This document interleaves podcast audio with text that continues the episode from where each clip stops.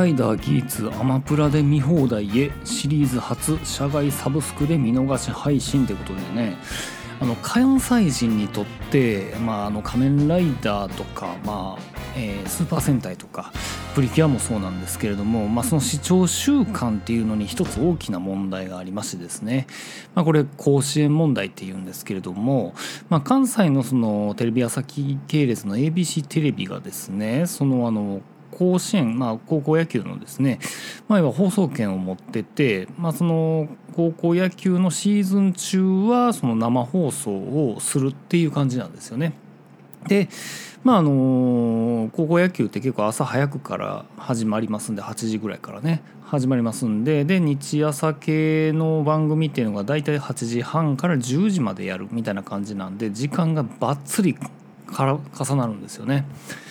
であの大体この期間っていうのはその視聴者さんに大事なお知らせですっていう感じで、まあ、あの次回の「仮面ライダーは」えー、お休みいたしますで、えー、変更後の放送日程については公式サイトを見てねみたいなそんな感じになるんですね。でまあその変わった日程っていうのが大体なんですかねその翌々週の火曜日の朝10時半とかちょっともう平日のま朝とかってもうなんか仕事してるやんみたいなそんなタイミングやったりするんですよね。まあまあ言うても子供の番組なんで、まあ、別に大人の都合なんかどうでもいいわって言われりゃそれまでなんですけれども、まあ、一番の大きなあの問題点っていうのがその仮面ライダーの放送タイミング、まあ、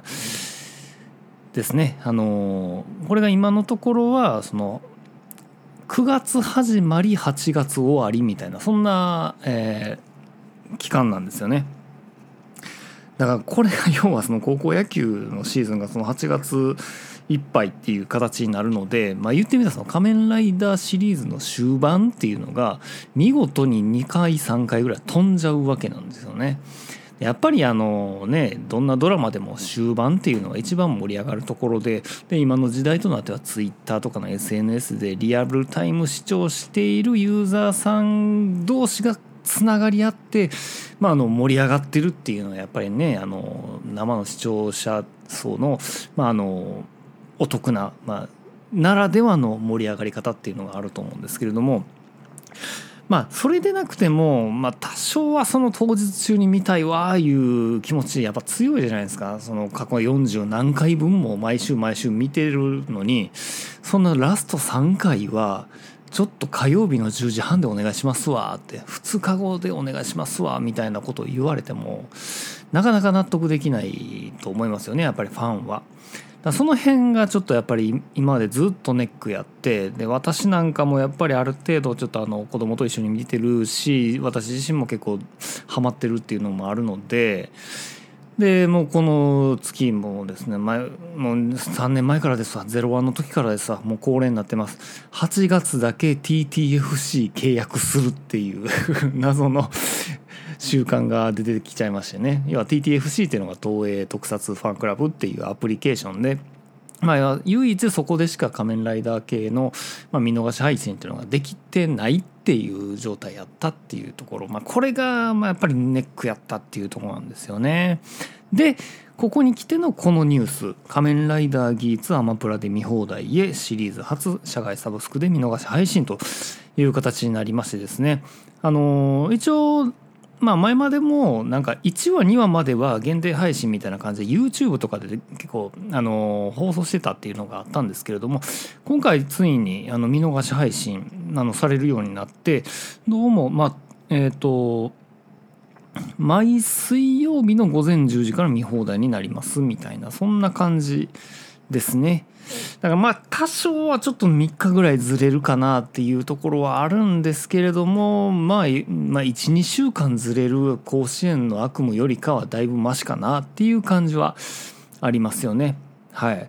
で、あのーこのタイミングでその、まあ、要はスーパー戦隊ドンブラザーズの方もアマプラで今も、あの見逃し配信してるしプリエキュアの方もあの見逃し配信は、えー今作から始まってるということらしいですね。なので日朝系列については、えー、と結構手軽にアマプラ契約者であれば気軽に、えー追っかけ配信ができるなっていう形で、えー視聴者ファンとしては結構ありがたいニュースかなと思いました。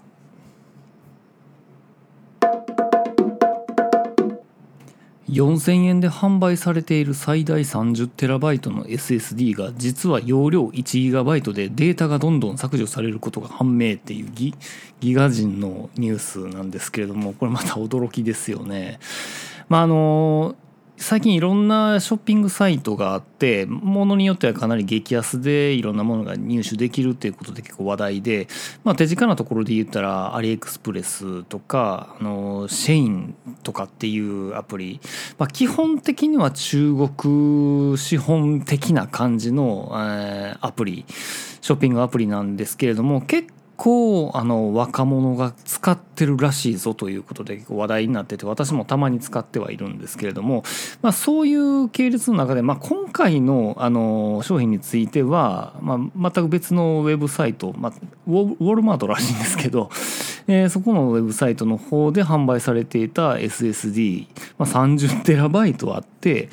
まあ、4,000円ですよと。まあ破格ですわな。まあそれがあの蓋を開けてみれば実は中身は1ギガしかなかったよっていうだけの話。だけの話ではないんですよね。これ何がすごいかっていうと、まあ、これ記事読んでいくとですね、まあ、実際に検証してみたみたいな画面になってて、まあ、要は買ってみてそれを USB でパソコンにブスって挿すとですね、まあ、実際にはその Windows のエクスプローラーに、まあ、ドライブ認識がされてちゃんとなんかえっ、とね10。15テラ15テラっていう容量で認識がされるということが書いてあるんですねスクショも一緒に書いてあってでまあ15テラ15テラっていう感じで認識するっていうところであじゃあそれ全然いけるんやんって思って、まあ、ファイルを置いていったりするとなんかおかしいことに気づくと。で結果的に見ていくとなんかねあの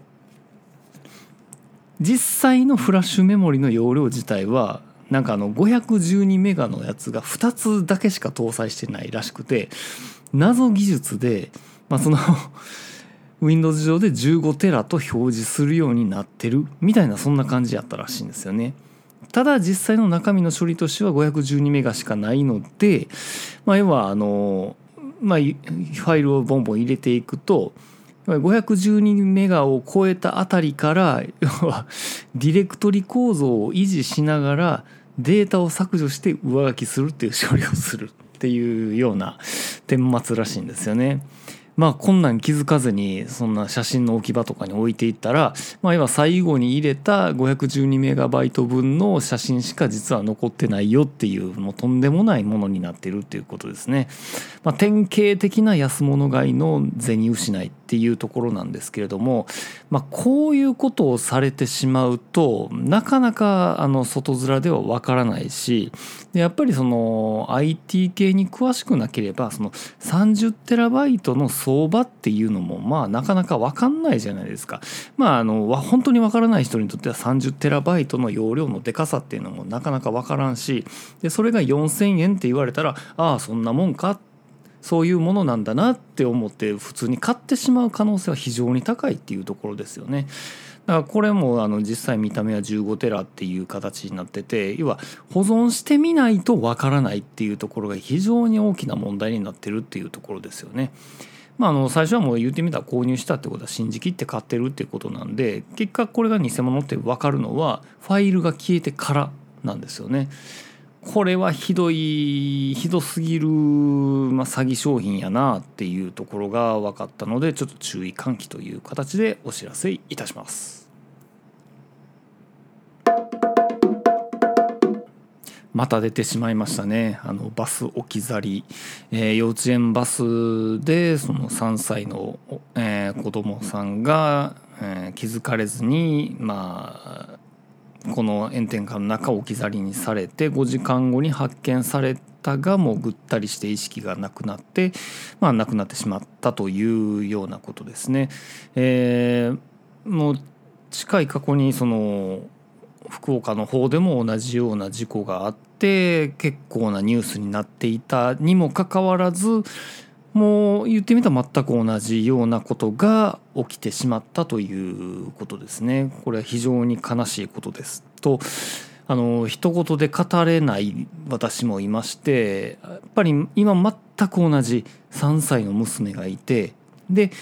えー、幼稚園が遠いのでバスに乗せて、えー、いつも送り迎えしてるっていう立場の親でありますからもう全然人事じゃないんですよね。であのたまたまちょっと私がその、まあ、保護者のちょっとその先生方と話せる立場におるわけなのでちょっとそのこのタイミングじゃないんですけどちょっと前に、えー、このバスの置き去りに関するリスクについてちょっと話し合ったことがあって、まあ、やっぱりその辺の危険性っていうのはまあ園の方たちもすごいあの真摯に感じてて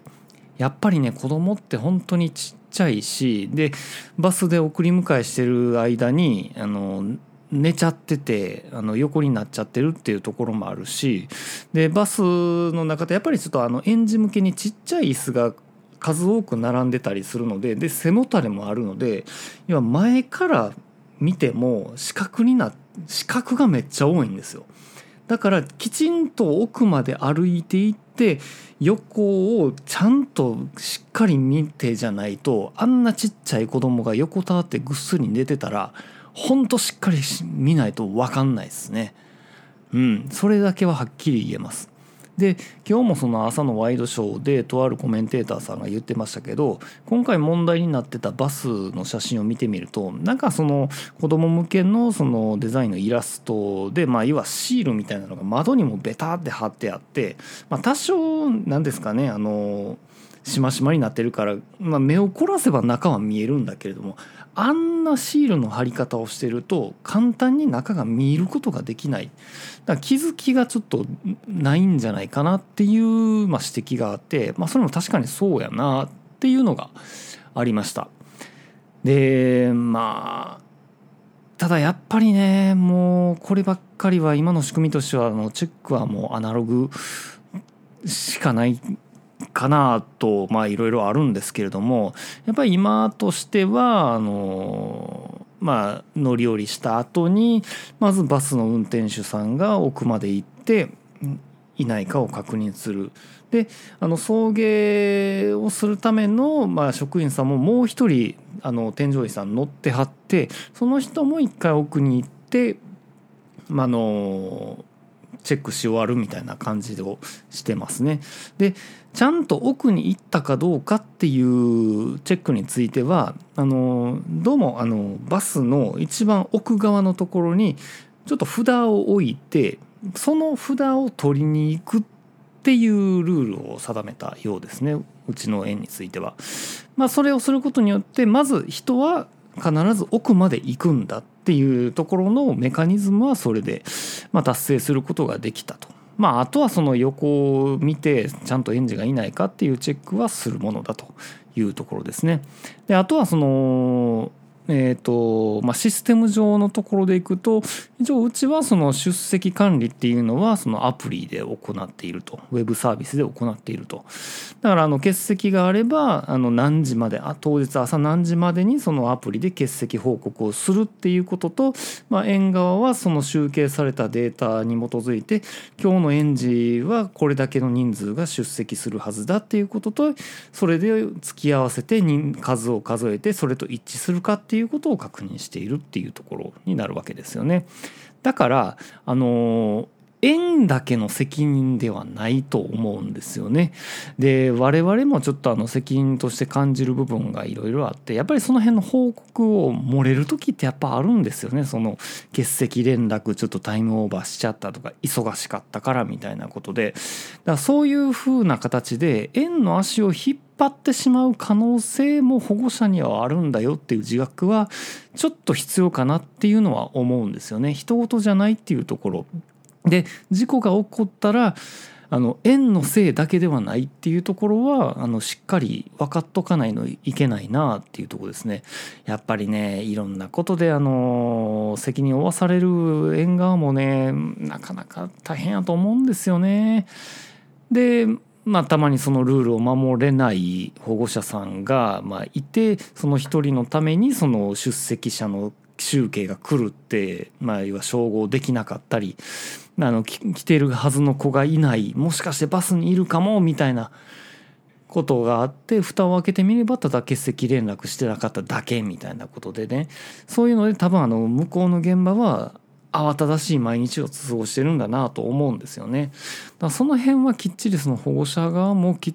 その他のお子さんを守るっていう意味自分のお子さんもそうですけどそういう意味ではきっちり園のその登園管理の仕組みっていうのを改めて理解した上で、まあ、我々の方でもできることがないかなっていう手助けをすることでその事故が起きる確率をもっと下げれるんじゃないかなと思いました。まあ、ちょっとふとそういったものを思いましたね。であとはまああのもっとシステム的に考えることでいくとちょっと私がふと思いついた話でいくと、まあ、シンプルにそのバスの中にある程度の動体センサーと音声センサーの2つぐらいちょっと設置した上ででまあそれがまエンジンオフにして10分後ぐらいに動作するようにしてでセンサーが反応したら、まあ、バスのパトランプがまあ光ったりまあ、あとはその結構けたたましいブザーが鳴るぐらいのことをすればあのまあ多分15分20分以内には置き去りっていうのは見つかるんではないかなっていうところはちょっとあるかなと思いますよね。でまあ可能であれば、まあ、スマホなどと連動して職員さんのスマホの方に通知が行くようにするぐらいのことができればもっといいんかなとは思うんですけど、まあ、そこまでするとちょっと一つの大きなサービス作らなあかんなとは思うんで、まあ、あのセンサーとパトランプブザーとの連動ぐらいやったらなんかなんかちょっと知ってる人だったら DIY でさっと作れそうな気もしません？ちょっと私にはその技術ないんですけれども、まあ、ちょっとそういったような感じで手元でできるちょっとメカニズムっていう部分は、まあ、ある程度結構できるんじゃないかなと思った次第でございます。まああのちょっと長いことかかる課題やと思いますけれども皆さんも一緒に考えていきたいと思います。ありがとうございました。ほろよいセブンでは皆様からのお便りをお待ちしております。ツイッターからはハッシュタグほろよいセブン。シャープ HOROYOI7 メールではラジオドットほろよい7アットマーク gmail.com radio ピリオド horoyoi7 アットマーク gmail.com ブログ本文にあるメールフォームのリンクからもメールが届きます読まれた分だけテンション上がります。